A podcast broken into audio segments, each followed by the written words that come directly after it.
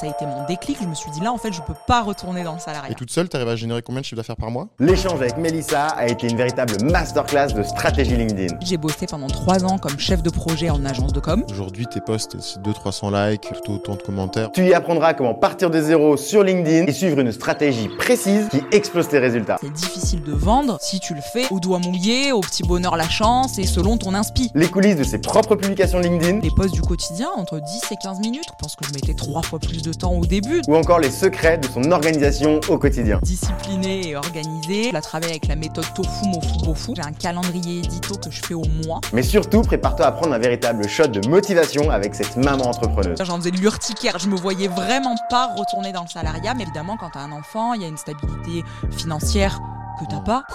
Attends-toi à des moments de révélation sur ses doutes J'ai eu peur, j'ai tout le temps peur de plein de choses. Mais pour moi la peur elle est ce qu'on en fait. et les solutions qu'elle a mis en place pour y faire face. J'ai été éduquée dans l'idée que la vie est un combat. Je bosse entre euh, 8 et 12 heures par jour. Ouais, plutôt 12 que 8 d'ailleurs. Le cinquième épisode du 10K Social Club est enfin disponible et crois-moi, t'en as jamais vu un comme ça. C'est un objectif pour toi d'être riche C'était quoi, toi, les coulisses nécessaires pour, euh, pour arriver à ce chiffre d'affaires? Comment tu ferais, en fait, si tu devais recommencer de zéro? Concrètement, cette ligne éditoriale, comment elle fonctionne Euh, Tu préfères être pauvre et trouver l'amour ou être riche et rester célibataire toute ta vie? Ah la question. Hello et bienvenue dans ce nouvel épisode du 10K Social Club. Aujourd'hui, je suis super content d'accueillir Mélissa Osmani. Comment tu vas, Mélissa? Ben ça va, merci moi aussi, trop contente d'être là. Merci pour l'invitation. De rien, de rien. En vrai, euh, c'est à toi que, que va, euh, que va euh, tout, euh, tout le mérite, parce qu'en réalité, tu nous viens d'Avignon carrément là. Ouais c'est vrai, on a fait un- ouais, un un petit 2h30 de train. euh. Putain, deux heures et demie de train. Ok, ça, ça va être un truc qui va être super intéressant qu'on va, que j'ai envie d'aborder. Euh, ce truc-là de, euh, je suis dans, euh, en gros, euh, le LinkedIn game et donc j'ai un rayonnement qui est national, mais j'habite donc du coup à Avignon euh, avec une vue sur les champs et ainsi de suite. Vraiment, c'est trop bien. Et un autre truc qui va être intéressant de- d'aborder avec toi, ça va être donc cette, cette, ce LinkedIn game, parce que tu es une créatrice de LinkedIn, tu as plus de 20 000 abonnés. Mais bon, on va aborder tout ça. Imaginons, là, il y a un mec qui rentre et il te demande ce que tu fais dans la vie. Qu'est-ce que tu lui répondrais? Euh, bonjour, mec qui rentre. Salam. Et je lui dirais que je suis entrepreneuse euh, dans la communication, Ok. spécialisée en stratégie de com, Ouais. et que mon terrain de jeu préféré sur les réseaux, c'est LinkedIn. Ok. Ok. D'accord. C'est euh, bien. C'est straight to the point. J'adore. Et donc, euh, à qui est-ce que tu à qui est-ce que tu vends? Euh, alors moi, je suis pas nichée, donc je vends à toutes les entreprises, euh, tous les entrepreneurs confondus. J'ai euh, les stratégies LinkedIn essentiellement pour les solopreneurs. Ouais. C'est euh, souvent ceux à qui ça parle plus, les indépendants, parce qu'ils en ont besoin pour en faire un canal d'acquisition pour leur business. Ouais. Et je vends aussi de la stratégie de com globale. Et là, c'est plutôt pour des boîtes un peu plus, avec un petit peu plus d'envergure, essentiellement des startups. Ok. Voilà, souvent des startups, euh, TPE, PME. D'accord. Donc Voilà. ça va du solopreneur jusqu'à Ouais. la startup et canal d'acquisition euh, full LinkedIn. Euh, alors, full LinkedIn, quand je- pour moi, pour mon business, Ouais. ouais, full LinkedIn, ouais. Ah oui, parce que et donc du coup, en termes de production, toi, tu ne proposes pas que du LinkedIn à tes clients? Non. Tu proposes. Qu'est-ce que tu proposes en fait? De la stratégie de com globale. Donc, Ouais. moi, l'idée, c'est de leur faire un plan de com selon les objectifs qu'ils veulent atteindre Pour leur boîte, Ouais. selon euh, les cibles qu'ils veulent toucher, Ouais. les aiguiller sur bah, qu'est-ce qu'ils peuvent faire comme action, comme support de com, Ouais. pour euh, que ce soit le plus pertinent, le plus cohérent possible, que ça rentre dans leur budget, que ça rentre Mm. dans les ressources qu'ils ont. Tu vois, donc je pars vraiment de tout ce qu'ils ont et dire, OK, avec ça, qu'est-ce qu'on peut faire pour atteindre vos objectifs Tu peux donner un exemple, je sais pas, d'un client récent euh, concrètement à quoi Qu'est-ce que qu'est-ce que tu vends concrètement, tu vois? Oui, bah, par exemple, j'ai accompagné euh, une, entreprise, une start-up qui a lancé une appli mobile. Ouais.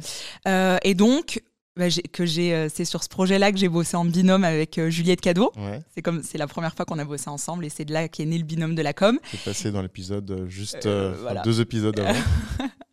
la petite passe. Et, euh, et, donc, on, leur a fait, on a fait une stratégie digitale. Ouais. Euh, donc, on a déterminé sur quels réseaux sociaux euh, ils devaient se lancer. Ouais. On a bossé leur identité visuelle. On a fait la refonte du site internet.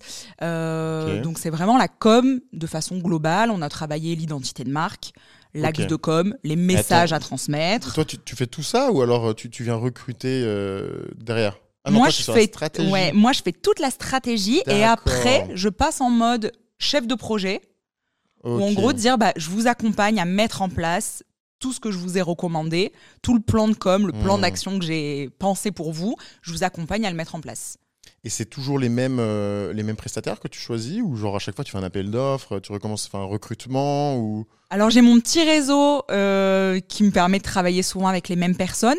Par contre, je travaille aussi souvent en- avec les hum, personnes qui sont en interne de la boîte.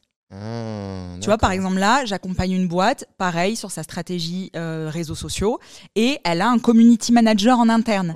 Donc moi, après, je vais être chargée de driver cette personne, de l'aiguiller pour faire en sorte que la stratégie soit bien menée. Hmm. Euh, donc voilà, je bosse aussi en, en collab avec euh, les prestats, enfin avec les, les, les collabs internes de la boîte. En fait, t'es un peu une sorte de directrice, euh, Directrice communication com, ouais, ça. euh, externalisée. Ouais, c'est ça.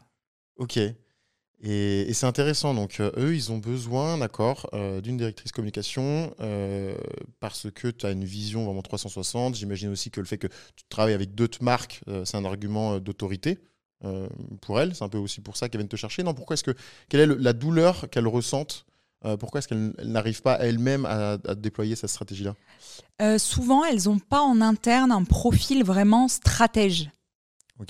Euh, tu vois, typiquement, un community manager, il va pouvoir créer du contenu sur l'ensemble des réseaux, Ouais. mais est-ce que ça va vraiment permettre d'atteindre les objectifs Hmm. de la boîte, de toucher la bonne cible? Souvent, en fait, elles ont déjà communiqué, ces boîtes-là, et elles n'ont pas les résultats qu'elles voudraient.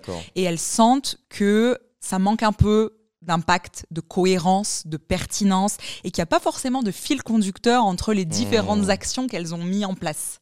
Et la Ok. strat, c'est vraiment le fil rouge de toute ta communication, et on sait pourquoi on fait ce qu'on fait. Et d'ailleurs, souvent, on réduit les actions. Ok. Ok, ok. Moi, j'ai hyper envie de, de rebondir là-dessus, donc c'est un truc sur, sur lequel on va, on va vraiment creuser. Euh, avant ça, tu donc es toute seule dans ton entreprise, en fait. Donc tu travailles voilà, Oui. avec des prestataires, mais euh, concrètement, tu es toute seule. Oui, je suis toute seule. Ok. Et toute seule, tu arrives à générer combien de chiffre d'affaires par mois? Ah, la question. Euh, entre 10 et 15. Entre 10 et 15 000 euros par mois, Ouais, toute seule. ouais. D'accord. Ça, ça comprend le fait de, de payer les factures de tous les prestataires et ainsi de suite. Euh, oui, Ok. C'est pas du bénéfice. c'est pas du bénéfice, non. Ok. Et ça, tu arrives à le, t'arrives à le générer en travaillant euh, combien de jours par, euh, combien de d'heures par jour par semaine? Euh, par semaine, je travaille 5 jours pleins. Ouais. Euh, souvent le week-end, euh, je suis plutôt en mode création de contenu pour moi. Ouais. Je travaille pas pour mes clients. Ah oui, pour pour, Pour ta moi, propre- pour ouais, ma propre boîte. Et euh, je bosse entre euh, 8 et 12 heures par jour. Waouh. Ok. Mm, ouais, plutôt 12 que 8 d'ailleurs, mais en moyenne, ça, on doit être sur ça. Ok, ok, ok. C'est c'est intéressant parce que j'ai envie de dire qu'il y a un peu une trend, sans doute un peu bullshit, ou j'en sais rien, euh, mais il y a un peu une trend qui, se veut euh, sur les réseaux c'est euh, je bosse pas beaucoup et je gagne énormément. Et ce que j'aime bien là dans ce que tu me dis, c'est qu'en réalité, euh, toi, tu charbonnes. tu as charbonné euh, beaucoup pour, euh, en arriver là. Tu as l'impression de, de- de devoir travailler ou alors, euh, alors c'est un besoin Comment est-ce que tu est-ce que tu te places par rapport à ce nombre cette quantité de travail que tu effectues? Euh, ben, Il y a plusieurs choses. Euh, déjà, je, je suis passionnée, moi, par ce que je fais. Ouais. Donc, il y a quand même pas mal d'heures où j'ai pas vraiment l'impression de travailler. Donc, on va dire que c'est pas, euh, c'est pas une contrainte. Mmh. Et aujourd'hui, j'ai un business. mon business model fait que mon, mon temps est corrélé, enfin mon business est corrélé à mon temps. Ouais. Donc forcément, moi je vends du service, je vends de la prestat de service. Donc aujourd'hui, c'est mon temps de travail qui fait que je gagne mon Mmh. argent. Ouais. Donc je tends là à euh, me, voilà, décorréler davantage euh, mon, mon temps de, de mon business. Mais pour l'instant, Là, ça fait un an et demi que je me suis lancée, et donc pour l'instant, euh, pour l'instant, c'est comme ça. Donc euh, voilà. C'est ça, c'est ça qu'en fait que, que je pense qu'il faut mettre un petit peu en parallèle. C'est que tu t'es tu t'es lancé il y a un an et demi. Et donc, je pense que c'est intéressant à, à le dire, justement, c'est que très certainement que tu arriveras un jour à. Enfin, je sais pas si c'est ton souhait en réalité, parce que tu as l'air de, kiffer ça. Euh, mais sans doute qu'il y a quand même une quantité d'énergie à mettre au début qu'on sous-estime. Ou alors pas, on veut créer une sorte de légende et on a envie de dire euh, non, bah, je bosse pas beaucoup euh, alors que je gagne, je gagne X par mois. Mais on oublie de dire un peu les coulisses qui a été nécessaire pour en arriver là. C'était quoi, toi, les, les coulisses nécessaires pour, pour arriver à ce, à ce chiffre d'affaires? Euh, bah, ça part de loin parce que du coup, euh, enfin, je, je remonte à, tu vois, moi j'ai fait un bac plus 5 en strat de com. D'accord, voilà, donc c'est très bien. On voilà. de raccrocher tous les wagons. Ouais, j'ai fait un bac plus 5 en stratégie de com. Ok, Euh, a- après avoir fait une licence en communication. ok, Ensuite, j'ai bossé pendant trois ans comme chef de projet en agence de com. d'accord, Donc, je faisais le même métier que celui que je fais aujourd'hui, ok, mais en salarié. ok. Euh, et ensuite, je me suis lancée. Génial, ok. Donc toi, tu as fait tes armes euh, en tant que salarié. En fait, mais dès le début, tu savais ce que tu voulais faire. C'est fou. Ben oui, c'est vrai. Je... La com, ça a toujours été, euh, ça m'a toujours euh, bien passionné et, et la fac, ça a été révélation. J'ai su que, Ok. que c'était ça. Et c'était quoi Donc toi, en, en un an et demi, qu'est-ce que, comment est-ce que tu expliques Comment est-ce que tu expliques ce c'est, énorme quand même, euh, 15 000 euros, enfin 10 à 15 000 euros par mois euh, en l'espace de- d'un an et demi. Euh, je sais que donc 100% de ton acquisition provient de LinkedIn. Comment est-ce que tu arrives à expliquer justement cette, cette croissance phénoménale et quelles, quelles ont été un peu les hum, comment tu ferais en fait si tu devais recommencer de zéro tout simplement? Comment je ferais si je devais recommencer de zéro? Ben, Je pense que je ferais pas autrement Ouais. parce que j'ai fait le max. Ok. Donc je vois pas, tu vois, je vois pas comment j'aurais pu faire autrement. Ouais. Euh, mais c'est ce que je te, je te racontais tout à l'heure en off. Euh, donc en fait moi ça fait deux ans que je me suis lancée, mais ça fait un an et demi que ça tourne parce que les premiers mois, je me suis considérée comme ma propre cliente et donc mon objectif n'était pas de chercher des clients, mon objectif était de faire ma stratégie de com et ma stratégie business. Ouais. Donc vraiment, je passais ma journée à faire ce que je fais aujourd'hui pour mes clients, mais je le faisais pour moi. C'est-à-dire Euh, bah, définir mes objectifs, Hmm. définir mes cibles, travailler mon personal branding, mon image de marque, tout ce que j'avais envie de véhiculer. J'ai passé vraiment voilà, les deux premiers mois euh, à faire que ça et à, à bosser uniquement sur mon business, sur ma com, sur quels canaux je voulais me lancer, euh, à faire mon plan de com, etc. Ce que, ce que tu veux dire, alors ce qu'elle est, pour que je comprenne bien, c'est quoi la différence entre ces deux premiers mois et ce qui a suivi C'est quoi? C'est qu'après, tu as rajouté de la production pour en fait, tu as eu tes premiers clients. Oui, C'est ça la différence. oui, c'est ça. Mais sauf que ces deux premiers mois, ce qui, ce qui était à la base 100% de ton temps, est devenu au fil du temps 90% parce que tu as eu un client, 80%, 70%, c'est c'est ce que tu essaies d'expliquer? Exact. C'est ce que j'essaye d'expliquer. Et en fait, je me suis pas lancée euh, tout de suite dans la prospection. Ok. Tu vois, c'est-à-dire que je me suis pas, euh, euh, voilà, j'ai pas lancé le business, euh, ouvert la micro-entreprise, euh, puisque là, du coup, j'ai fait euh, deux ans de micro-entreprise que j'ai fermé Ok. là et j'ai ouvert une boîte. Ouais. Euh, Avec euh, les, les bons impôts et les charges sociales qui vont avec. exact. Ça, fait- Ouh, ça fait partie du jeu, mais, euh, mais voilà, ça, c'est partie des steps, donc Ouais. donc c'est quand même cool. Et, et en fait, j'ai pas été tout de suite dans, je vais chercher des clients. Tu vois, j'ai voulu prendre du recul Ouais. et vraiment poser les bases et construire les fondations de mon business avant de me vendre. Ok, et donc concrètement, ça veut dire quoi? Donc pendant ces deux mois-là, moi j'essaie un peu de me mettre à la place de quelqu'un qui veut euh, euh, qui, qui veut se lancer, qui euh, voilà, qui, qui, qui a envie d'utiliser LinkedIn euh, pour arriver à ces résultats-là et lancer une stratégie de com ou, ou autre, en- même en tant que freelance en réalité. Donc pendant ces deux mois-là, euh, donc tu as fait un travail d'introspection sur euh, tes valeurs, ton identité, tu as défini tes objectifs également pour savoir vraiment euh, ce que tu voulais faire. Qu'est-ce que tu as, que pu faire d'autre concrètement C'est quoi le. Si tu devais dire, en gros, il y a, y a cinq choses que tu dois travailler pendant ces deux mois-là, et c'est ch- cinq choses essentielles. Tu peux pas passer à l'étape suivante tant que tu n'as pas réussi à faire ces cinq choses. Mais je pense que c'est ce que j'ai retranscrit aujourd'hui dans, ma dans la stratégie, Ah ouais euh, dans mon accompagnement pour mes clients. Génial. Euh, et justement, aussi, ces mois-là m'ont permis de tester mon Ouais. offre. Ok. Puisque comme moi, mon business, c'est la stratégie de com pour les entreprises, je me suis dit, je vais faire ma propre stratégie de com Ouais. et voir du coup comment ça va prendre pour mon business avant de le proposer Hmm. à quelqu'un d'autre. Euh, donc les étapes, ben, je dirais, pour moi, la première, c'est la vision. Ouais, ok. Et je crois que c'est la première chose sur laquelle j'ai bossé, de dire en fait, je- je- ok, je me lance, je veux faire du business, mais pourquoi? C'est- Hmm. C'est quoi l'objectif? Parce que euh, j'avais souvent euh, entendu, et, et d'ailleurs, ces premiers euh, mois-là, j'ai consommé beaucoup de contenu, De- beaucoup de podcasts, beaucoup de contenu business Ouais. pour comprendre. Et j'entendais souvent que bah, c'était important de connaître son why, Ouais, ok. On arrive tu au vois, why. et de connaître, bah, de savoir en fait pourquoi Ok. pourquoi tu te lances? Parce que c'est ça qui va faire que tu vas rester motivé sur la, sur la durée en fait. C'est ça qui va te Mm. permettre de persévérer et de euh, réussir à passer les obstacles parce qu'il y en a. Euh, c'est pas une aventure qui est euh, de tout repos. Donc, Ouais. euh, donc j'ai beaucoup bossé sur ça. Qu'est-ce que je veux pour Mm. moi? Qu'est-ce que je veux pour ma boîte? C'est quoi mes objectifs? Qui ont énormément évolué d'ailleurs, donc je pense que c'est important de dire qu'il n'y a rien qui est figé. Mais moi, avant de me lancer, c'était important pour moi de savoir où j'allais. Ouais.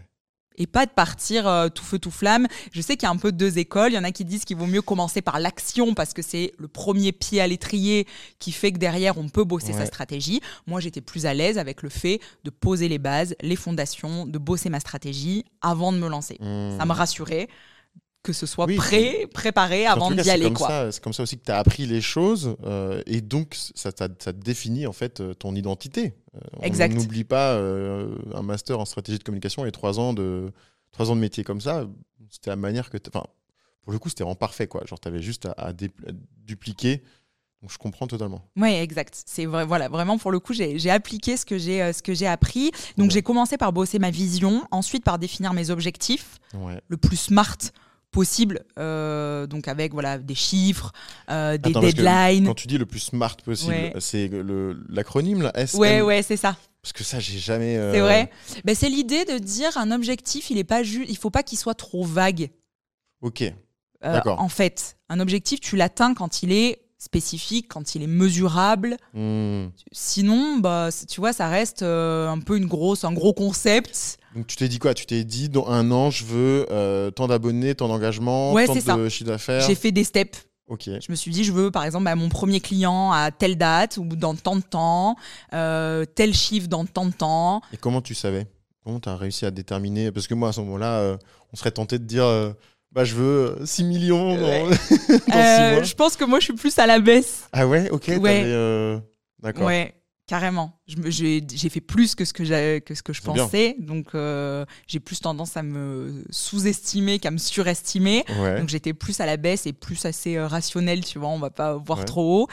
Euh, mais voilà, tout ça, ça m'a aidé en fait à, à moi me lancer plus sereine, Hmm, euh, en tout cas que si j'étais euh, partie, euh, tu vois, tête baissée, euh, ou du coup, moi, ça, ça me ressemble pas. Ouais.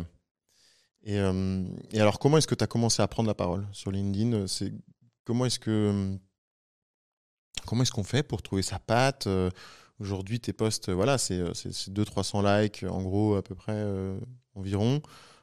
tu as tout autant de commentaires, on va dire. Euh, c'est plus de 20 000 abonnés. Euh, c'est quoi, ça a été quoi les différents jalons? Comment est-ce que euh, comment est-ce que tu as réussi à, ouais, à, te trouver sur LinkedIn?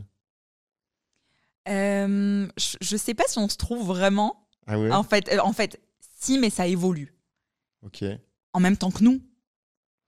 Donc, moi, ce que je, enfin, je pense, et on en a parlé aussi, c'est le travail d'introspection. En fait, c'est le fait de déjà d'être au clair sur ce qu'on a envie de communiquer, sur ce qu'on a envie de véhiculer, Ouais. de le poser vraiment.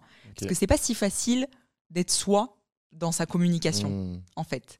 Euh, souvent, on se dit, bah, je vais avoir une com authentique parce qu'en fait, euh, c'est moi qui communique, donc je vais Ouais. être moi. Ouais, je suis d'accord. Mais en, en fait, je crois pas.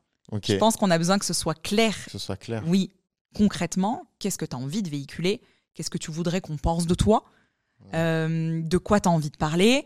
Et j'ai posé vraiment tout ça. J'ai fait un travail d'introspection, j'ai et tu vois, j'ai bossé ma ligne édito et je l'ai fait évoluer petit à petit. Euh, à chaque étape du business, en fait, à chaque étape de moi, mon évolution, je revois ma ligne édito. Ou dès que je sens que je suis plus tout à fait alignée avec ce que je dis ou avec ce qui se passe, euh, je me dis bah là c'est que j'ai évolué et ma com Ouais. n'a pas encore évolué avec moi, donc il faut que je me pose et que je reprenne les bases.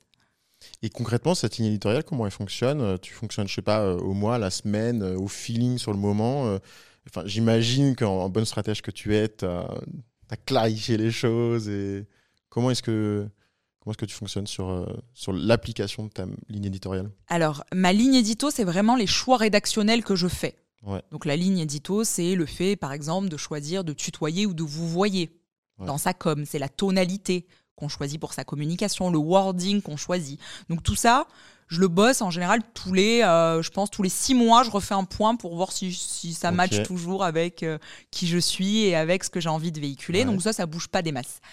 Euh, après, la création de contenu, là par contre, c'est discipliné et organisé, Ouais. puisque moi j'ai un calendrier édito que je fais au mois. Ok.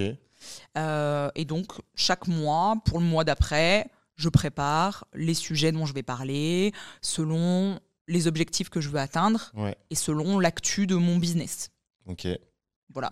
Et je cale, selon mon- ma fréquence de publication, je cale les sujets. J'ai quelques trous qui vont se Mmh. remplir au fil du mois, euh, ou qui sont les jours où je poste pas, ou qui vont être sur des posts un peu plus freestyle.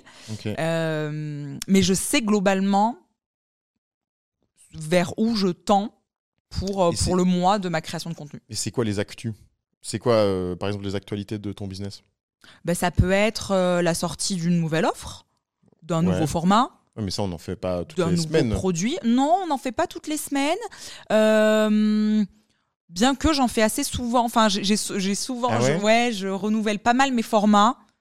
Donc du coup, je communique pas mal sur mes nouveaux formats, Euh, que ce soit tu vois la sortie de la newsletter. bah, par exemple, tous les mardis j'ai ma newsletter qui sort. Donc Ouais. tous les lundis j'ai un post promo de la newsletter. Ok. Tu Oui, vois, bah donc, oui, je, voilà, donc je fais en sorte que tout soit cohérent en fait. Ouais. Et après, il va y avoir les différents events, les interventions. Par Ouais. exemple, là, quand cet épisode de podcast va sortir, quand je vais connaître la date de sortie, bah, ça va être calé dans mon calendrier édito Ouais. de relayer euh, l'épisode. Je pourrais aussi choisir aujourd'hui, par exemple, ou enfin, tu vois, demain, de faire un post pour raconter l'expérience Ouais. de l'enregistrement et teaser le fait que ça va bientôt sortir, Ouais.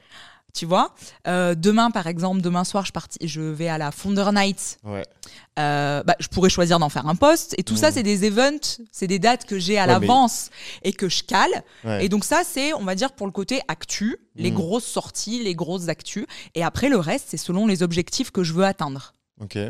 Euh, donc moi, je travaille ma méthode de ma création de contenu, je la travaille avec la méthode tofu mofu bofu, Ouais.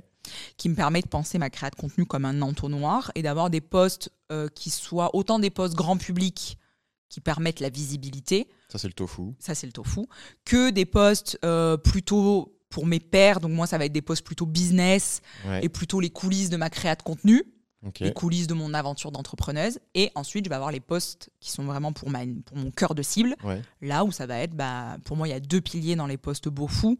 C'est les posts qui apportent de la valeur. Ouais. Et ça, c'est la majorité de ma création de contenu. C'est ce que je Des tends à faire le, des- le plus. Mhm. Les tips, euh, voilà, les, tout ce que je vais faire en carrousel, euh, euh, comment faire une strat de com, euh, comment faire une stratégie LinkedIn, comment rédiger un post, une bonne accroche, tout ça. Ouais. Et le deuxième pilier, c'est plus la promo de, de ma boîte. Donc là, ça va être parler de mes services, de mes offres, ça va être tout ce qui est preuve sociale, les témoignages clients, les cas clients, Hmm. voilà. Ok. Et ok. Donc des euh, events. Parce qu'en gros, ce que je voulais rebondir, c'est que là, c'est un peu spécifique. Tu es, à Paris, donc forcément, tu as plein d'events. Enfin, j'en sais rien, mais sauf si ta vie est palpitante et que tu as des trucs à chaque fois. euh, euh, mais ok, je vois. Dans tous les cas, la newsletter est un event. Enfin, une actualité, en fait, Oui. on va dire. Ok. Euh, et à côté de ça, donc, tu essaies de diviser chacun de tes contenus selon le degré de maturité des personnes auxquelles, à qui tu t'adresses. Exact. Donc des personnes qui ne te connaissent pas. Donc là, ça va être, euh, j'imagine, du storytelling. Euh, voilà. Euh, ensuite, pour du mot fou, pour tes pairs, des gens qui te connaissent un petit peu, ça va être des blagues, j'en sais rien, ou, des, ou du, du build-in public. aussi, j'imagine. ouais, moi, c'est surtout ça, voilà. C'est ce que j'appelle, moi, les coulisses de mon, de mon business. Donc, c'est quand je vais parler de bah, potentiellement de mes projets, euh, de, euh, de mes objectifs, Mm. de mes réussites, de mes échecs. Euh, et voilà, des, des coulisses, plutôt les coulisses de ma boîte. Et moi, alors, il y a un truc qui m'a qui m'a hyper surpris, c'est que tu mets 10 minutes à écrire tes posts. C'est ouf. C'est quoi ton secret Genre, euh, raconte. Bah, c'est la, c'est la, l'application, enfin, c'est le fait, c'est l'action. C'est l'action, ouais. Ah ouais, je mets 10 minutes maintenant pour mes posts à moi et pas pour les posts qui sont les plus challengeants parce qu'il y en a euh, que je Mm. travaille bien plus évidemment je mets pas 10 minutes pour un carrousel Ouais. euh, je mets pas 10 minutes pour un post que je considère comme très important dans ma strat, par exemple pour promouvoir un nouveau service, une nouvelle Mhm. stratégie, enfin tu vois, euh, euh, voilà une nouvelle offre. Là, il va faire partie d'un- d'une séquence de Ouais. posts que je vais plus travailler. Mais oui, euh, les posts du quotidien, entre, entre 10 et 15 minutes quand on est sur un post texte. Et, et je pense que je mettais trois fois plus de temps au début. Donc en fait, juste le secret, c'est la pratique. Et tu penses alors, enfin, ce, que, ce, que, ce qui est intéressant et ce que je détecte un petit peu, c'est que ton avis, c'est que la stratégie prévaut sur le copywriting. Et est-ce que c'est ce que tu penses? Est-ce que, euh, est-ce que, ouais, est-ce que c'est ce que tu penses? Je pense que l'un ne va pas sans l'autre. Je pense qu'on peut avoir un très bon copywriting et pour autant un post qui ne nous permet pas d'atteindre nos objectifs. Mhm. Euh, si, si stratégiquement le post n'est pas, est pas pertinent. Ok. À l'inverse, on peut avoir un- une idée très bonne stratégiquement. Si le copywriting est éclaté, bah, il va pas être lu. Ouais. Et du coup, c'est mort. Donc pour moi, c'est un combo. Et toi, le, le- le copywriting, c'est un truc que tu as appris sur le tas. Et, et c'est quoi? C'est en analysant là où il y avait le plus de- d'engagement? Parce qu'en même temps, c'est difficile étant donné que euh, bah, ton engagement, il, il grandit au fur et à mesure parce que ta stratégie, elle se développe. C'est ça. Je pense que le copywriting, je l'ai appris euh, bah, un peu des bases parce qu'en étant dans la com, Mhm. t'apprends quand même un peu. Ouais. euh, Ouais, voilà, c'est mon métier, euh, ouais. tu vois. Donc du coup, du coup, voilà, forcément. Euh, mais chaque réseau, chaque canal a ses propres codes. Mhm. Et du coup, c'est en pratiquant sur LinkedIn et en consommant que j'ai appris les règles de copywriting propres à LinkedIn, qui sont pas du tout les mêmes que sur d'autres réseaux. Donc là, c'est vraiment la pratique. Euh, et d'ailleurs, je dis souvent à mes clients, dans six mois, quand vous allez relire vos premiers posts, il faut que vous Hmm. les trouvez nuls. Ok.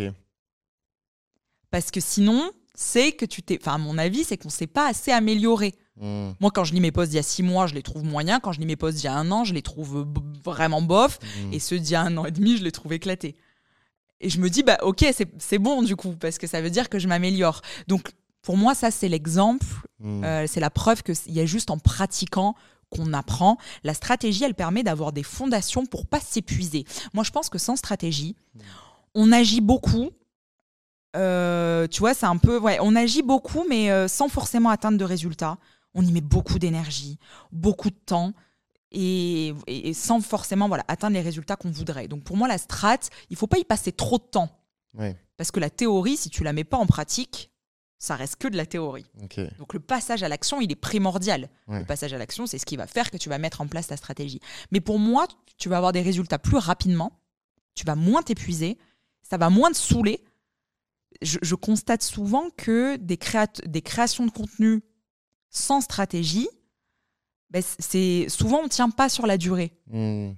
Parce qu'en fait, on n'a pas les résultats qu'on veut, ça finit par nous gaver, du coup, on Je finit pense que c'est par ça, lâcher. toutes les, on va dire, toutes les personnes qui, qui stagnent, euh, tu vois, on va dire en dessous de 5 likes, euh, tu vois, il y, en a quand même, enfin je pense que c'est quand même 90%, je pense, de, de LinkedIn, tu vois. Euh, ces personnes-là, c'est c'est pas une question de copywriting, c'est une question de stratégie? Je pense que c'est souvent les deux, Ouais. mais je pense que c'est avant tout une question de stratégie. Mhm. Parce qu'en général, bah, d'ailleurs, euh, très souvent, elles n'ont pas fait ce, ce travail-là Mhm. parce qu'elles savent pas comment s'y prendre, elles savent pas par où commencer. euh. C'est intéressant parce que, en fait, ce que tu es en train de dire, c'est que, euh, au moins, ce qui, est, bien avec une stratégie, c'est que tu peux pas perdre. Tu as un plan, tu exécutes, et si tu charbonnes, tu y arrives. Là où, si tu mises un peu sur euh, ta créativité et, on va dire un peu, euh, si tu te sens je, pense que c'est un peu un, truc d'ego, tu vois. Si tu, te sens au-dessus de la stratégie et que tu n'as pas besoin parce que tu sais vers où tu vas, bah, en réalité, là, tu peux te foirer, quoi. Sauf si euh, t'es très bon, que tu sors ton épingle du, ton épingle Ouais. du jeu, euh, que, que tu fais vraiment la diff. Je suppose qu'il y, a des- il y a des créateurs qui n'ont pas de stratégie, Ouais. qui réussissent quand même à faire le buzz. Mais pour moi, ça demande un talent Ouais, supplémentaire, alors que comme tu dis, la strat, c'est un plan qui a été pensé, qui a été réfléchi, qui est Mm. cohérent, pertinent. Après, euh, normalement, quand tu appliques, quand tu passes à l'action, il n'y a pas de raison que, euh, que ça foire.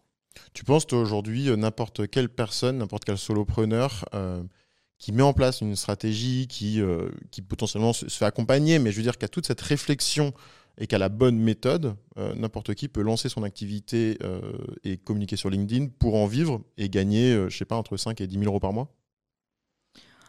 Alors, je vais pas dire n'importe qui parce que je pense que ça englobe beaucoup plus de facteurs que juste la création de contenu. Ouais. Ça dépend quand même énormément de ton business, Ouais. de ton offre, De de, ton offre, service, de ton business model, de est-ce que tout a été bien pensé. La strate de com, c'est un peu le dernier pilier Ouais. avant de communiquer. Il y a toutes les étapes d'avant. Mmh. Euh, on peut faire une communication géniale. Si le produit a été mal pensé, qu'il va pas plaire à la cible, qu'il n'est pas sur le bon marché, bon bah on fera pas de miracle Ouais. non plus. Donc je dirais pas que la com résout tout. Euh, par contre, je pense que sans, c'est plutôt sans communication Ouais. euh, quels sont les dangers qu'on prend? Parce qu'à l'inverse, on peut avoir une boîte géniale, un produit, un service incroyable. Si personne ne le sait, il va Mhm. rien se passer. Mm. Donc, tu vois, c'est plus dans ce sens de dire tu peux construire quelque chose d'incroyable. Si tu Mhm. le fais pas connaître, t'es sûr qu'il se passera rien. Ok. C'est intéressant. C'est super intéressant. Et ça, en même temps, c'est euh, dans une optique de, de j'ai un produit, donc je vais me créer une audience. Mais on a aussi l'inverse, qui est audience first, product later. Et à ce moment-là, du coup, euh, ça pourrait fonctionner. Parce que si tu as une stratégie de com euh, qui, est, qui est bien. bah, y en a- oui et non, parce que du coup, tu n'as pas d'objectif. Si fait, ton objectif, c'est d'avoir une. Là, je pense que justement, Compliqué. dans ce cas-là, ça peut marcher de pas avoir de stratégie. Ah ouais? Bah, parce que finalement, alors, si, tu vas quand même avoir une réflexion de comment je construis une audience. Ouais. Tu vas avoir une réflexion plus personal branding. Ouais. Qu'est-ce que j'ai envie de véhiculer? C'est, tu vois, euh, comment, euh, euh, voilà, le, ma, ma marque personnelle, qu'est-ce que je montre de moi, de quoi je parle. Donc, tu vas quand même réfléchir à tout ça, Mhm. mais il y a un côté beaucoup plus spontané. bah, parce que tu n'as pas, t'as pas vraiment de, d'objectif, de pression. euh, tu vois, tu n'as rien à vendre en plus. Ouais. La stratégie, elle est quand même importante pour vendre. Parce Mm. qu'à mon sens, c'est difficile de vendre si tu le fais un peu euh, au doigt mouillé, au petit bonheur la chance et selon ton inspi. En fait, ce que ça se trouve, en fait, simplement, la, la solution, le, le- ça sera un mix des deux, c'est essayer de- d'avoir un peu de traction et assez rapidement, le plus rapidement possible, vendre quelque chose. Un mini produit, un e-book, je- même un, un truc, un truc tout nul. euh, tu vois, ça peut être, euh, même on en voit bien en plus. hein, euh, je pense à Ruben Acid, c'est un des plus gros créateurs là, sur l'intelligence artificielle. Il vend un 1000 prompts pour 1 euro. Ok. Tu vois, genre, c'est tout bête. Mais au moins, en fait, tu as un indicateur qui te fait dire, OK, est-ce que mon audience, elle est qualifiée Combien Après, ton, in- ton indicateur, ça peut être aussi tes stats de créa de contenu. Si l'objectif, c'est audience first, tu vois vite si ce que tu fais, ça prend ou ça Ouais. prend pas. Est-ce que tu as des likes? Est-ce que tu as de des impressions? Est-ce que tu as de l'engagement? Est-ce que tu as des commentaires? Est-ce que ton audience grossit? Je Ouais. ne suis pas sûre qu'il faille vendre quelque chose pour vendre Ouais. si ton objectif c'est de te construire une audience. Mais moi, je Mm. suis vraiment, pour le coup, moi, je me suis lancée sur les réseaux au service de mon business. Hmm, Avec cette vision précise. Cette vision précise de les, rés- les réseaux et LinkedIn va être un canal d'acquisition pour mon business. C'est pour Ouais. ça que je me lance. Donc, je suis pas dans la création de contenu créé pour créer. Euh, et c'est pour ça, à mon sens, pour vendre, la stratégie, elle est importante. C'est intéressant parce que j'en discutais la dernière fois avec, euh, avec un pote et il me disait qu'il y avait deux types de créateurs de contenu. Il y avait les entrepreneurs qui créent du contenu au service de leur boîte. Et donc ces personnes-là, généralement, euh, elles ont tendance à aller straight to the point, à pas trop se prendre la tête, euh, et tu vois, à, vraiment euh, se dire que l'objectif du contenu, c'est de servir sa boîte. Et on va dire, il y a les artistes, Mhm. tu vois, qui, eux, créent du contenu, pas pour, le pas pour être au service de leur boîte, mais pour un peu se rapprocher, je sais pas, de, de leur authenticité, essayer de dire la vérité, d'essayer de, de faire quelque chose un peu de, de, plus, euh, de plus sensible, ouais, on va dire. Euh, ça serait ça peut-être la, la conclusion de, de cet échange-là, c'est que toi, tu es clairement du côté ma communication, ma création de contenu, elle est au service de ma boîte et je suis pas là pour, euh, en gros, euh, faire de l'émotionnel. euh, Enfin, et- Oui et non. Tu vois, maintenant que tu le dis, je me dis en fait, il y a quand même un combo des deux dans le sens où surtout quand tu es solopreneur, ouais, ta boîte c'est toi ouais, et toi c'est ta boîte. Et je pense qu'on choisit la personne avec laquelle on bosse pour elle ouais. aussi et même surtout pas que pour son service.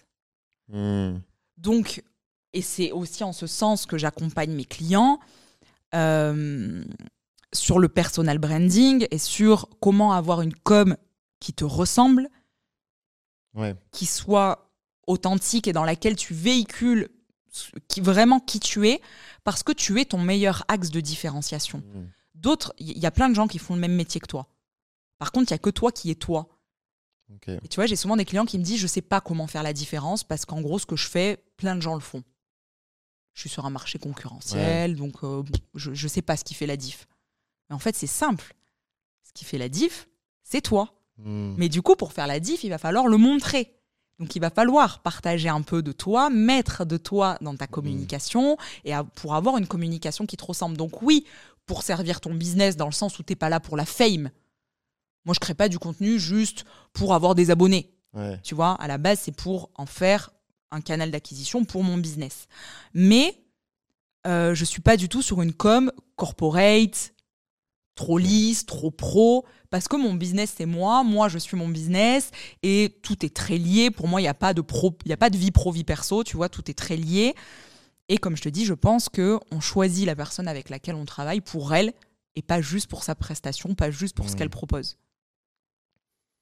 Non, c'est super, c'est super intéressant euh, ce débat-là de justement à quel point tu, tu, tu recherches, euh, tu, tu recherches et tu utilises l'art au service de ton business. Et en fait, on se rend compte que les frontières, elles sont assez floues. C'est ça que j'adore en Mm. même temps dans le soloprenariat et dans la création de contenu, c'est que c'est un mix, en fait, c'est un, un mix d'à peu près tout. Euh, et donc moi j'aimerais rebondir un peu sur, sur, ce, sur ce que tu dis là, sur cette question un peu d'authenticité, euh, de, de qui on est et, et- et du why, et de la raison pour laquelle on va faire, euh, on va faire appel à toi. Euh, c'est quoi les trucs euh, Qu'est-ce que je devrais savoir sur toi que je ne sais pas et qui explique euh, la personne que, que tu es devenue aujourd'hui Euh, Ça peut être euh, dans ton enfance, dans ton adolescence. Qu'est-ce qui fait la Mélissa d'aujourd'hui que j'ai en face de moi? Quelle question difficile. Euh, écoute, j'allais dire je suis pas toute jeune, toujours plus, mais il y a 30 ans d'histoire euh, qui font la Mélissa que je suis aujourd'hui, donc, euh, donc ça, ça, fait, ça ferait beaucoup de choses à raconter. Mmh. Je pense que les événements majeurs, euh, bah, c'est le fait d'être maman, Ouais. parce que j'ai un petit vrai. garçon de 3 ans et demi, euh, et je pense que bah, ça fait forcément la Mélissa que je suis, Mmh. le fait d'être maman. Euh, je me définis beaucoup par la passion. Vraiment, et tu vois, je t'en ai parlé avec mon parcours Mmh. d'études. Euh, je suis vraiment passionnée par ce que je fais. Ouais. Et vraiment, ça me fait kiffer. Et du coup, je- je- ça se sent quand on travaille avec moi, ça se sent dans mes accompagnements. Ouais. Euh, J'accompagne mes clients toujours plus loin que ce qui est prévu parce que, parce que vraiment, je suis passionnée par ce que je fais. Je, je suis toujours dans euh, le- l'envie de m'améliorer, de faire mieux. Euh, je me remets beaucoup en question. Euh, et le côté positif Ouais. éternel optimiste. Euh, et ça, je pense que ça fait, euh, ça fait aussi partie de, du, du coup de qui je suis. Et je pense que c'est important euh, dans l'entrepreneuriat. Ouais. Parce, que, parce que pas mal d'obstacles, d'épreuves, c'est pas, c'est pas le chemin le plus facile. hein. bien qu'à mon sens, ce soit le plus kiffant, mais c'est pas le Mm. plus facile. Et du coup, bah, je pense qu'il faut, voilà, faut, réussir à tirer le positif et euh, Mm. à garder le cap, voilà, pour réussir à garder le cap. Et tu vois, donc je te, je te, effectivement, je te sens, je te sens hyper euh, enthousi- enthousiaste et, et positive euh, sur tout ça. Euh, Il y a une phrase de Naval Ravikant que, que j'aime bien qui explique que le nouveau CV, c'est les cicatrices qu'un entrepreneur a pu vivre, tu vois. Et c'est quelque chose que c'est quelque chose que j'aime bien aborder avec les gens parce que hum, tu parlais de singularité et que c'est important dans une, dans, un- dans une stratégie de communication d'assumer sa singularité. Tu parlais de travail d'introspection euh, et donc souvent ça vient de, de, de quelque chose qu'on ressent au fond de soi. Ça peut être une souvent c'est un peu une rage, un peu une colère. Les entrepreneurs ils ont ça, mais ça, ça peut être d'autres choses. C'est quoi le quoi le truc qui t'anime toi et qui qui fait cette euh, enfin, cette cicatrice qui fait la personne que tu es aujourd'hui et qui fait que tu lâches pas? Euh, je sais pas si je l'ai trouvé. Ok. Je sais pas si je l'ai trouvé et je, je crois pas que je me reconnaisse dans la rage. Je, je, je crois que c'est plus le côté euh, combatif. Ok. Tu vois, moi j'ai été éduquée dans l'idée que la vie est un combat Ouais. euh, et qu'il fallait se donner les moyens pour réussir et qu'il y, y aurait sûrement des choses qui seraient pas faciles.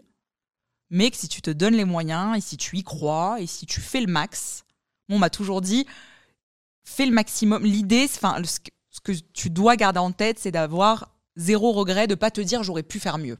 Hmm. Ok. Donc je suis là-dedans dans tout ce que je fais. Je veux pas à la fin de ma journée ou à la fin d'une prestation, à la fin d'une intervention, je veux pas me dire j'aurais pu faire mieux ou j'ai pas fait assez. Tu vois, même si euh, ça arrive, mais Mhm. l'idée c'est toujours de donner le maximum et de, de faire le maximum. Ok. Ok, donc la vie est un combat et ça, c'est un truc qui te. C'est un truc qui t'a drivé euh, jusqu'à aujourd'hui, quoi. Ouais, je tente de m'en détacher un peu Ouais. euh, parce que je me fais beaucoup coacher et Ok. parce qu'on me dit souvent que bah, qu'en fait ça justement ça fait euh, ça crée pas mal de, de contraintes comme le fait de trop travailler Ok. parce que j'ai tendance à penser que euh, c'est en travaillant beaucoup que je vais réussir Ouais. ou à culpabiliser si je réussis et que j'ai pas travaillé assez. Ok. Tu vois très bien. Euh, Il y a le côté perfectionniste aussi du coup. Hmm. qui est, qui est très chiant Ouais. au quotidien et que j'essaye de, de- d'améliorer. Euh, mais ouais, j'ai été, vraiment drivée, euh, drivée par ça. C'est peut-être aussi une question de d'estime de soi ou de connaissance de la valeur que tu as. Tu, tu penses euh, sur ce sujet-là, tu as, conscience de la valeur que tu apportes ou, ou tu as un peu ce, ce truc des entrepreneurs, euh, comment on dit déjà euh, Syndrome de l'imposteur. Syndrome de l'imposteur. Ouais. Syndrome de l'imposteur. Alors, c'est un terme que j'utilise pas trop parce que j'ai l'impression qu'il est, qu'il est un peu galvaudé. Ouais. Euh, moi, ma problématique, c'est le besoin de validation externe. Ok. Je suis contente de moi Ouais. quand on est content de moi. D'accord. Ok. en fait. Quand un client est satisfait, je me dis, OK, la heureux. prestation était bonne. Avant que le client soit vraiment satisfait, qu'il me manifeste sa satisfaction, Ouais. je reste, euh, voilà, je ne suis pas pleinement satisfaite de moi, Ok. même si j'ai donné le max. Et en fait, c'est souvent la validation Ah ouais. externe qui fait que euh, voilà, j'ai j'ai le besoin d'être validée. Et comment tu fais alors pour travailler là-dessus? Euh, je me fais coacher. Pour, Ouais. appre- pour euh, bah, tu vois, le premier coaching, mon premier investissement d'entrepreneuse, ça a été un coaching en confiance en soi. D'accord. Euh, voilà, donc euh, ça veut dire pas mal quoi, de alors, choses, euh, je pense. Et typiquement sur, ce- sur cette question-là de, de prise de... En fait, je pense que c'est une prise de conscience de la valeur que tu apportes à tes clients, quand bien même il n'y a pas de résultat. Parce que c'est de la valeur Mm. que tu apportes et que parfois, comme tu le disais, tu es, dépendant de- de- d'un market fit, euh, de- de- d'équipe et ainsi de suite. Euh, moi, je l'ai vécu hein, pendant longtemps. euh, J'ai été freelance euh, en ads pour des clients qui se lançaient. En fait, c'est- les pires clients parce que, parce que bah, du coup, tu as une chance sur, euh, sur Mm. 5 que ça marche. Mm. Et en fait, c'est- à toi qu'incombe toute la responsabilité. Comment est-ce que tu as travaillé sur ce point-là euh, avec ton coach? C'est quoi un peu le, les différents axes? Parce que je pense que c'est un, un truc sur lequel tout le monde se reconnaît. Donc euh, si, on a, si on peut en tirer des choses. euh, Ouais, il faudrait que je reprenne le, que je me refasse le process euh, dans ma tête parce que c'est du travail profond, de longue haleine que Ouais. je fais depuis plusieurs années. Et je, je, je pense que c'est bah, le fait de se détacher, de tenter de se détacher du regard de l'autre ou de la validation, de la satisfaction de l'autre et de se dire quand j'ai fait ça, c'est ok, moi je suis satisfaite de, de, ce, qui, de, de ce qui a été produit, peu importe le résultat. Donc moi je pense que j'ai un petit, euh, je dois avoir des petits critères à cocher, genre. tu vois? Quand j'ai fait ça, ça, ça, ça, ça, c'est que c'est bon, le, le taf est fait, j'ai donné toute la valeur que je Sur pouvais process. apporter sur le process. Voilà. Le checklist sur le process, Ouais. pas sur le résultat. Ok. Pas sur le résultat. Là, je me dis, je livre une stratégie de com. Là, j'ai, j'ai- il y a tout. C'est des J'ai livrables tout donné. Ouais, c'est des Ouais. livrables. Ok. Là, je me dis, j'ai tout donné. euh, et euh, peu importe le résultat, Ouais. l'objectif, c'est toujours qu'il y en ait. Et évidemment, je vais être deux fois plus satisfaite Bah, s'il y en a. hein. Ouais. Euh, mais peu importe le résultat, là, à date, je suis contente de ce qui a été produit. Ok. Voilà, donc ça, je tente de l'appliquer. Euh, et je pense que c'est aussi une question d'expérience. Hmm. Et en fait, Ah au ouais. début, forcément, euh, mes premiers clients, euh, j'étais euh, voilà, dans le syndrome de l'imposteur Ah plus plus, dans le perfectionnisme plus plus, parce que là, tu sais pas encore vraiment si ça va marcher. Après, quand tu commences à avoir des clients pour qui il y a eu des résultats, Ah ouais. euh, pour qui ta méthode a fait ses preuves. Euh, voilà, là tu commences aussi à te détendre. Donc je pense qu'il y a des stades de euh, confiance en soi, euh, tu vois, de de- d'estime de, soi, de validation, d'auto-validation, qui juste avancent avec le temps, avec l'expérience. Ouais. C'est ouf, ce, ce point-là, je, je me reconnais vraiment énormément. Je suis totalement aligné. C'est terrible hein, qu'avec l'entrepreneuriat, en fait, j'ai l'impression que ouais, dans l'entrepreneuriat, le niveau euh, d'apaisement et, on peut presque dire de bonheur est croissant dans le temps. Mais c'est terrible parce que il faudrait justement.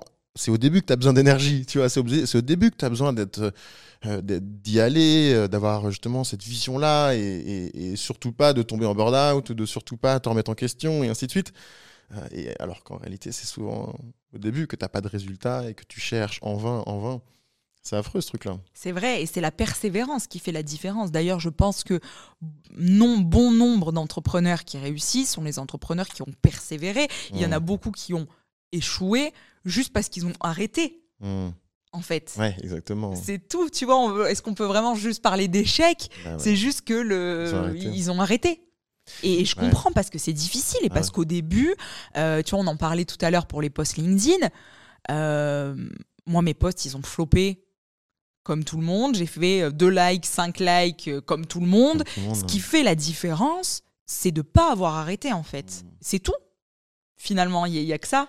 Et comment on fait alors euh, Parce que là, c'est, c'est- dans ton cas, c'est quand même exceptionnel. C'est-à-dire que tu n'as rien lâché euh, alors que tu as, un fils. euh, donc, tu as quand même euh, des choses à faire. Tu as ton rôle de, de maman à tenir.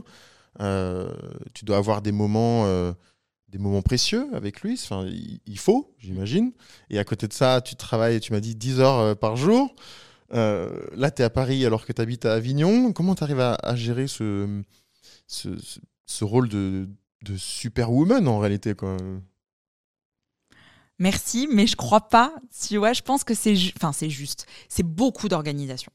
Ok. Ça, Donc toi, voilà. tu te. C'est beaucoup d'organisation. C'est vrai qu'il n'y a pas trop de place pour euh, le freestyle. Clairement, c'est beaucoup d'organisation. Franchement, c'est beaucoup d'organisation. Et après, mon fils, moi, c'est aussi euh, ma motivation. Ok. Euh, parce que du coup, moi, je- quand je me suis lancée dans l'entrepreneuriat, mon fils avait 18 mois, donc un an et demi. Et c'est euh, ben, c'est sa naissance qui a été mon déclic. Ok. D'accord. Euh, moi, mon objectif, ça avait toujours été de me faire de l'expérience pour me lancer. Ok. Je me suis toujours dit ça. En études déjà, je voulais mon agence de com. Ok. Mais je me sentais pas prête. À la fin de mon, de mon master, je me sentais pas prête. Donc, euh, mais j'étais frustrée. J'aurais Hmm. aimé me lancer tout de suite, mais Ok. je me sentais pas prête, donc je me suis dit c'est pas grave, tu vas te faire de l'expérience en agence en tant que salarié sur le terrain, tu vas apprendre plein de choses. Euh, et l'objectif, c'était donc de me faire de l'expérience pour me lancer. Et quand j'ai eu mon fils, ça a été mon déclic. Je me suis dit là, en fait, je peux pas retourner dans le salariat. Pourquoi? Mais c'est marrant. Mais que c'était même. euh, je- euh, J'allais dire, j'en faisais de l'urticaire. Je me voyais vraiment pas retourner dans le salariat, mais parce qu'en fait, mon rythme en agence Ah. matchait tellement peu avec ma vie de jeune maman que je me disais, mais en fait, c'est- pas possible, quoi. C'est pas possible. Je Hmm. partais à 8 heures, j'avais, euh, je faisais une heure de route aller-retour pour aller bosser. Je partais à 8 heures le matin, je rentrais à 19 heures le soir. Euh, avec un enfant, c'est hyper compliqué. Là, je travaille beaucoup, mais je choisis mes horaires et j'ai une amplitude Hmm. horaire. Tu vois, je travaille très tôt le matin avant que mon fils se lève. Ok. Et Ensuite, il se réveille, je m'en occupe, je le prépare, je l'emmène à l'école. Enfin, Ouais. maintenant à l'école très récemment. Jusqu'à présent, je l'amène à la crèche. Ouais. Euh, je bosse toute la journée. Je le récupère, je profite de lui toute la fin de journée. Je le couche et moi, je rebosse parce que le soir, c'est mon momentum. C'est mon moment euh, que, que j'aime bien euh, pour bosser. Donc, euh, je choisis mes horaires. Ça, j'aurais jamais pu le faire en tant que salarié. Et là, si j'ai envie de pas bosser le mercredi, je bosse pas le mercredi. Si j'ai envie de m'arrêter un après-midi, bah, je, je fais ce Mm. que je veux. Tu vois, donc cette liberté-là, euh, pour moi, elle est essentielle. Et du coup, donc oui, il y a aussi des contraintes d'organisation et euh, évidemment que je peux pas bosser autant que si j'avais pas d'enfant. Ouais. Mais en même temps, est-ce que je serais, est-ce que j'aurais autant la niaque Ouais. si j'avais pas euh, mon fils? Bah, Je pense pas. Waouh. En vrai, c'est c'est super inspirant parce que je, je pense que, enfin, je sais pas si as conscience, mais je pense que pour en parler autour de moi ou, à différents amis qui, qui ont ré- eu récemment des enfants, euh, le premier réflexe, au contraire, c'est de sécuriser euh, le salariat, euh, on va dire la carrière et ainsi de suite. Euh, c'est le critère numéro un, en fait. Et toi, tu bouscules tout. Il y a mon fils qui vient d'arriver Ouais. genre je me lance euh, à mon compte. T'as pas eu peur. C'est, ça, ça t'as, eu raison en réalité parce que euh, deux mois, enfin en gros euh, un an et quelques euh, après, ça, ça marchait déjà bien. Mais bravo. Merci. Et j'ai eu peur. Ouais. J'ai eu peur. J'ai tout le temps peur.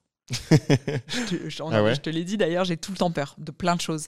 Mais pour moi, la peur, elle est ce qu'on en fait. Ouais. Est-ce que est-ce qu'elle te bloque au point de pas y aller ou est-ce qu'elle te stimule et elle fait que tu vas quand même Moi, je dis souvent, j'ai peur, mais j'y vais. Et c'est même quand j'ai peur que j'y vais, parce que si j'ai peur, c'est qu'il y a un truc qui me drive. Et si j'ai autant peur que ce que j'ai envie, c'est qu'il faut y aller. Hmm. C'est un peu mon, tu vois, mon, euh, mon mantra et c'est un peu mon critère où je me dis, ok, t'as peur, mais est-ce que t'as autant envie? Si oui, c'est qu- c'est qu'il faut le faire. Et j'ai tout le temps peur. Toutes les sorties de zone de confort font peur. Et évidemment, quand t'as un enfant, il y a une stabilité financière que t'as Mm. pas au début. Euh, Mais pour le coup, mon fils était tellement devenu ma priorité que ma non-liberté Mm. en tant que salarié était devenue vraiment euh, plus possible. Ouais. Et, je, et je me suis arrêtée. En fait, je me suis arrêtée pendant 15 mois pour m'occuper de mon fils. J'ai pas bossé. J'ai profité de lui pendant 15 mois. Ok. T'avais le chômage, j'imagine, ou. Euh, ouais, c'est ça. J'avais le chômage, congé maternité et après le chômage. Et j'ai profité de lui vraiment. Pour moi, c'était en fait, je, carrément, je pouvais pas retourner bosser. quoi. C'était vraiment, euh, voilà, il fallait que je, je ressentais le besoin de profiter de lui. Et une fois que j'ai commencé à retrouver l'envie d'aller bosser et à me dire là, ça y est, j'ai re-besoin de voilà de revenir. euh, là, je me suis dit, je peux pas revenir salarié Hmm. en fait. Et. Mais quand même, il va falloir retourner aller bosser. Donc, qu'est-ce qu'on fait? Et c'est là que je me suis dit, bah, en fait, c'est le moment. Hmm. C'est le moment. Ok. T'as toujours voulu. Là, qu'est-ce qui t'empêche? T'as fait une pause. Tu vois, j'avais eu. Elle m'a aidé cette coupure. Ouais. Le fait d'avoir quitté l'agence dans laquelle je bossais, de m'être occupée de mon fils dans ma petite bulle pendant euh, plus d'un an, ça a, ça a fait une bonne transition Ça t'a permis de te recentrer aussi, je pense, euh, sur, sur euh, l'essentiel. qui, qui tu es Ouais, et exact. quel, quel, euh, quel exemple aussi tu veux donner à ton fils, j'imagine aussi? C'est vrai, et carrément sur qui je suis, parce que pour le coup, la maternité, ça chamboule Ouais. l'identité, mais euh, vraiment profondément. Euh, moi, ça a été un tsunami dans ma vie, euh, donc ça a chamboulé plein de choses, mais du coup, ça m'a permis de me poser plein de questions de refaire des travails d'introspection, de me refaire accompagner, de refaire une thérapie, tu vois. Et, et là, du coup, d'avoir des révélations et de me dire, en fait, c'est le moment d'être toi. Et du coup, pour moi, être moi, bah, c'était être entrepreneuse parce que c'était ça l'objectif ultime. Ok, donc moralité euh, pour devenir entrepreneuse, euh, devenez maman. Faites quoi. des gosses. Faites des gosses. ah, mais c'est vrai, c'est dingue. Ouais, je pense chacun son déclic, Ouais. tu vois. Donc, euh, je, je, je crois pas qu'on puisse faire une si grosse généralité. Euh, parce qu'il y, a quand même- y a quand même tout plein de contraintes, Ouais. hein. Tu vois, forcément, je pense que quand on n'a pas d'enfant, on peut aller bien plus vite aussi dans son business. Ouais, mais là, tu, tu démontres quand même par A plus B que tu arrives à quand même euh, charbonner quand même de malade. euh. Alors après, sans doute aussi qu'il y a un prix à payer. Mmh, c'est ça. Est-ce que c'est sain tu vois, de travailler jusque tard le soir euh, parce que du coup, j'ai profité de mon fils de 18h à 20h30. Euh, voilà, est-ce ton- que, tu vois, je sais pas aussi. C'est quoi ton ambition, justement? Ça fait une bonne transition. C'est quoi ton ambition euh, Alors, on peut parler de, de- de professionnel, mais j'aimerais pas qu'on s'égare euh, là-dedans. Euh, on va dire euh, ton ambition entre la, la relation euh, entre ta vie personnelle et ta vie professionnelle. Comment est-ce que tu te vois vivre en tant qu'humain? C'est quoi ton ambition en tant qu'humain? Je pense que c'est de plus être frustré. Ok. Parce que là, ça m'arrive Ouais. d'être frustré, de passer trop de temps au boulot ouais. ou pas assez. Tu vois, là, on sort de vacances scolaires. Donc tu l'avais tous les jours. Donc je l'avais tous les jours et là clairement il y a la frustration de dire là j'ai envie de bosser. Là j'ai envie de bosser, je peux pas, tu vois? Donc euh, on va dire que c'est une question d'équilibre.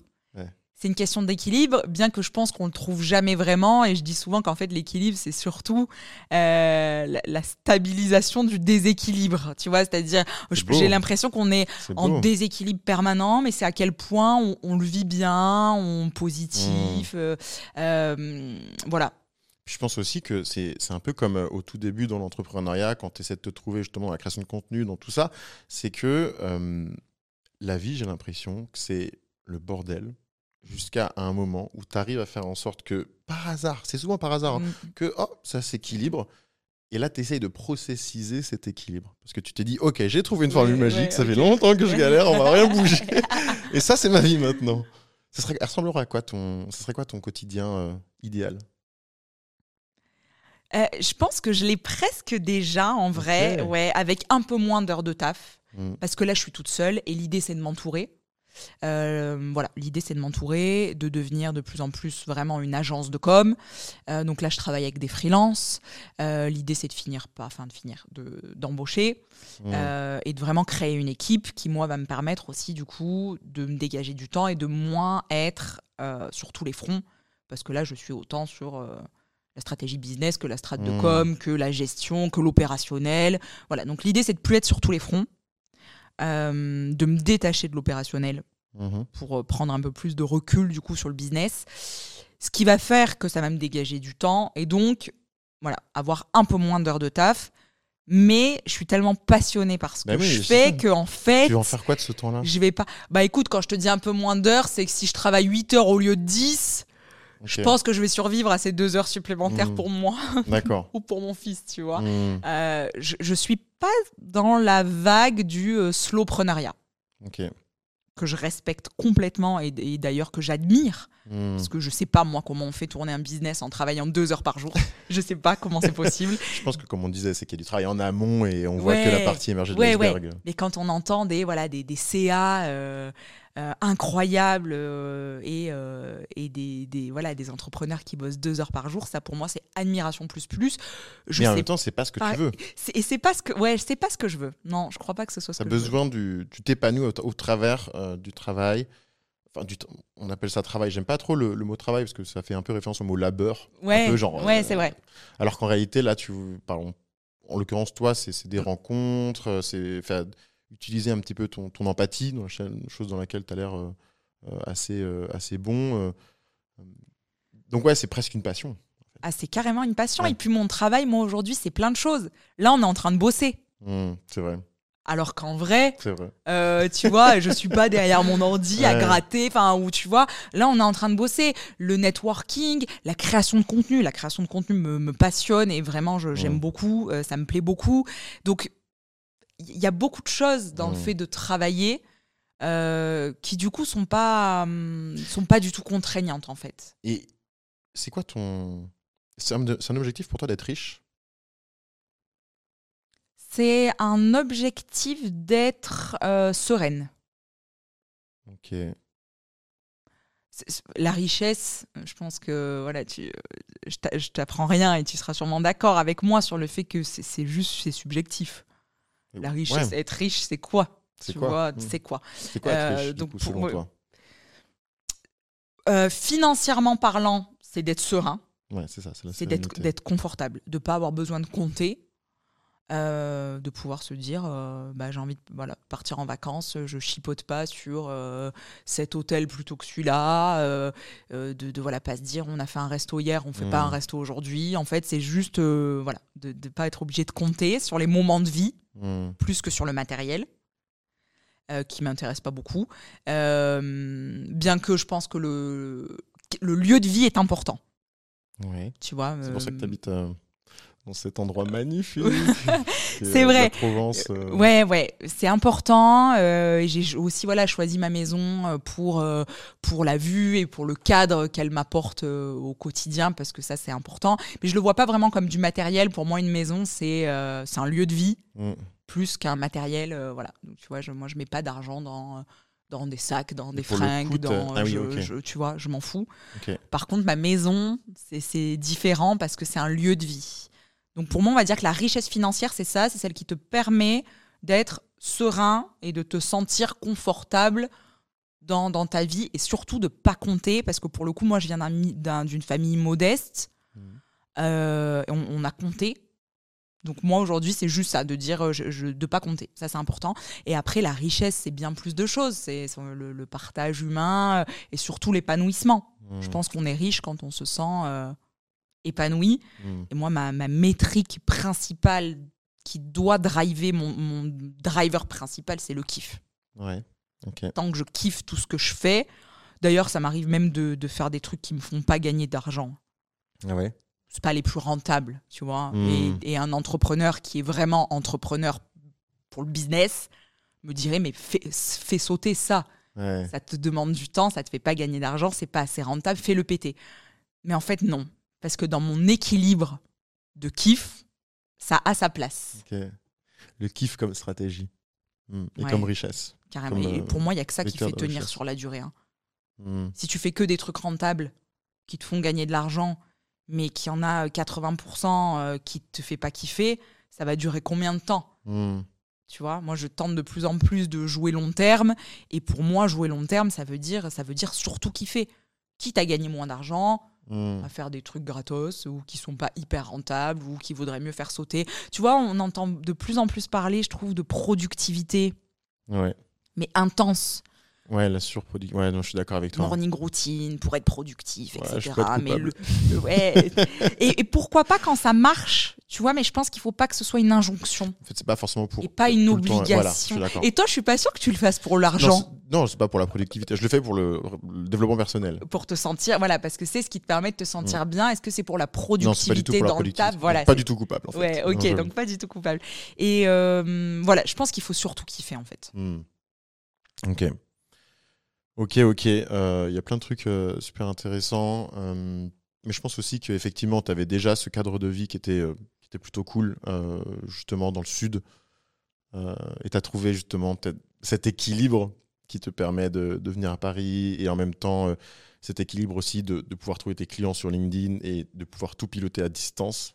Je pense que c'est un équilibre parce que là, on en parle comme si c'était normal c'est quand même euh, quelque chose qui est c'est un, c'est- c'est un concept d'ovni. Hein, euh, c'est pas du tout ce que puisses- j'imaginais d'ailleurs Ouais. au début. Ah oui? Parce que bah, moi, quand je travaillais en agence de com euh, en tant que salarié, on bossait localement.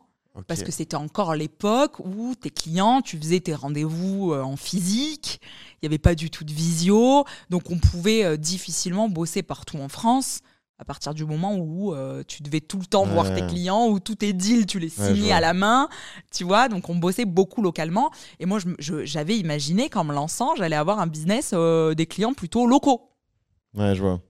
Et en non. fait, les réseaux ont pété ça. Mhm. Les réseaux et, euh, et je pense le Covid a pas mal accéléré aussi ce fait de bosser à distance, Mhm. de bosser en visio, de pas avoir forcément besoin de se rencontrer en physique pour faire confiance à l'autre.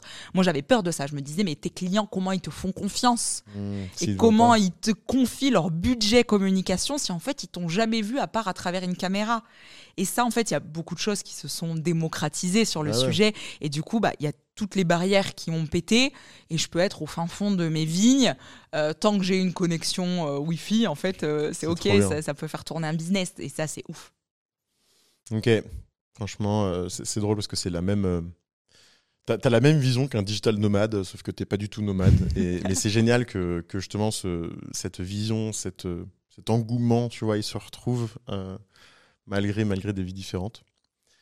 Hum, on va arriver à la fin du, du podcast, euh, enfin du moins à la dernière partie, qui est la partie, euh, la partie un peu plus euh, snack. Euh, tu préfères vivre une vie tranquille avec tes proches Ouais. ou une vie luxueuse toute seule? Ah, une vie tranquille avec mes proches. Ok, on va complexifier. Tu préfères vivre une vie chichement avec tes proches ou une vie luxueuse toute seule? Chichement, c'est tu comptes. Euh, chichement avec mes proches. Ok. C'est un truc important pour toi, euh, Ah oui. l'environnement, enfin le Oui. l'environnement social. Je- J'ai beaucoup de mal, moi, avec la solitude. Mhm. C'est d'ailleurs mon l'objet de mon coaching euh, du moment. Euh, et je pense que y- tout est plus beau quand on est entouré. En tout cas, l'entourage peut rendre tout plus beau. Et je dis souvent que même, peu importe où je suis, si je suis avec les, mes- les personnes que j'aime, le lieu a pas beaucoup d'importance. C'est magnifique. À l'inverse, je peux être dans un lieu incroyable. Si je suis toute seule, ça a Ouais. beaucoup moins de saveur. Ok, ok, ok. Tu préfères faire une boîte de merde et gagner 50 000 euros par mois ou une boîte à impact et gagner peu d'argent?